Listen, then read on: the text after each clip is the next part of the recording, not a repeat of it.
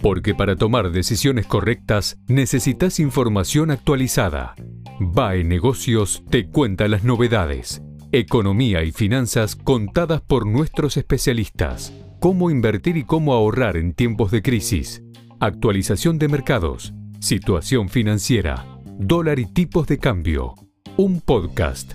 Toda la información económica.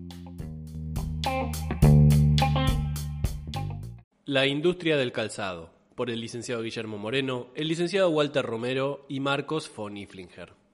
El origen del calzado es antiquísimo. Distintas civilizaciones, egipcios, griegos y romanos, entre otras, lo han utilizado a lo largo de la historia, ya que satisface una de las necesidades primordiales del ser humano, el cuidado y protección del pie. Por estos lares, en 1744 se efectuó un empadronamiento en Ciudad de Buenos Aires y se detectaron 72 ciudadanos que constituían el gremio de los zapateros. Posteriormente, la producción de botas y zapatos se concentró mayoritariamente en la provincia de Tucumán. Hacia 1883, dos inmigrantes, uno vasco y el otro escocés, se unieron creando una sociedad para la fabricación de un calzado cómodo, durable y de bajo costo, las alpargatas. En el presente siglo conforman la industria del calzado unos 1.100 establecimientos activos, predominantemente pymes, que ocupan alrededor de 15.400 personas en forma directa, localizados en las provincias de Córdoba, Santa Fe y principalmente en el aglomerado Buenos Aires.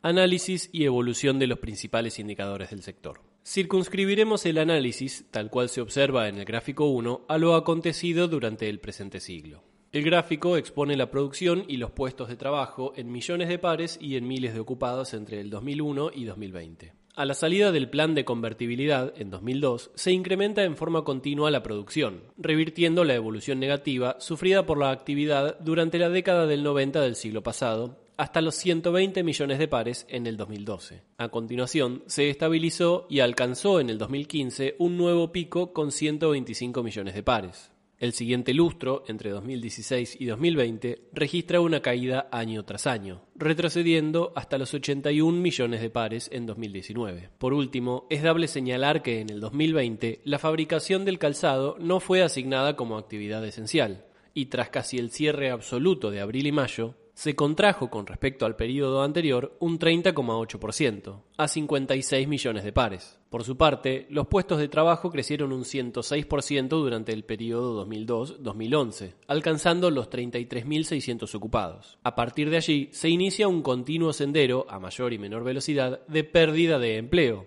hasta orillar el año próximo pasado los 15.400 registrados. Asimismo, en el gráfico 2 pueden apreciarse las exportaciones, importaciones y el saldo de la balanza comercial del sector. De su observación se destaca la fuerte disminución de las importaciones, un 85,4%, desde los 193 millones en 2001 a los 28 millones de dólares el año siguiente. Luego se incrementan, con determinadas excepciones, periodo a periodo, alcanzando su máximo en 2017 y 2018 con 644 millones de dólares y 592 millones respectivamente. A su vez, las exportaciones se encuentran en el orden de los 30 millones de dólares desde el 2005 al 2013. Luego inician un proceso de significativas oscilaciones, alcanzan un pico de 49 millones de dólares en 2017 y un valle de 4 millones en 2020. Por último, se verifica que el saldo de la balanza comercial agudiza su negatividad con el transcurrir de los años, siendo sus máximos déficits en el trienio 2016, 2017 y 2018.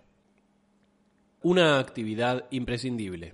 La industria del calzado reúne todos los requisitos indispensables para ser una actividad sustantiva dentro del entramado manufacturero argentino. Es demandante de mano de obra especializada, con una relación capital-trabajo decididamente apta para impactar positivamente en la tasa de desocupación cuando se verifica crecimiento en el sector, y una insumo-producto altamente favorable en determinados nichos de mercado para el componente valor agregado. En este marco, como oportunamente lo señaláramos en La Productividad, nuestra estrella polar, publicado en BAE Negocios el 9 de mayo de 2021, el desarrollo del sector amerita La búsqueda de los mercados de referencia o destacados espacios productivos que presentan como característica distintiva un adecuado estado del arte manufacturero, un entorno plausible para el buen vivir y que fungen como tea votiva en términos de competitividad sistémica, y la implementación de aquellas tecnologías convenientes que se destacan por la utilización de instrumentos y procedimientos, locales o externos, que indistintamente de su complejidad y escala de producción, preservan los intereses nacionales y mejoran la calidad de vida de la comunidad.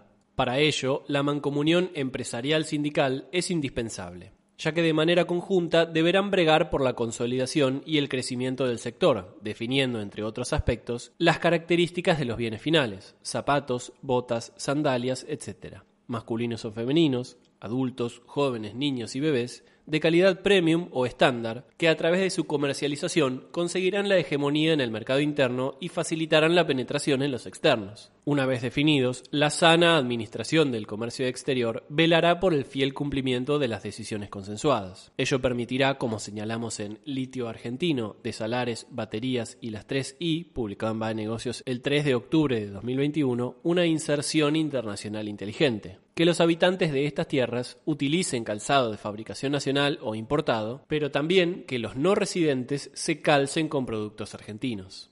Inexorablemente, este será el camino a transitar una vez que la actual supercrisis sea resuelta y un modelo de desarrollo permanente y sustentable con orientación a la producción se instale definitivamente en la patria. La industria del calzado, por el licenciado Guillermo Moreno, el licenciado Walter Romero y Marcos von Iflinger.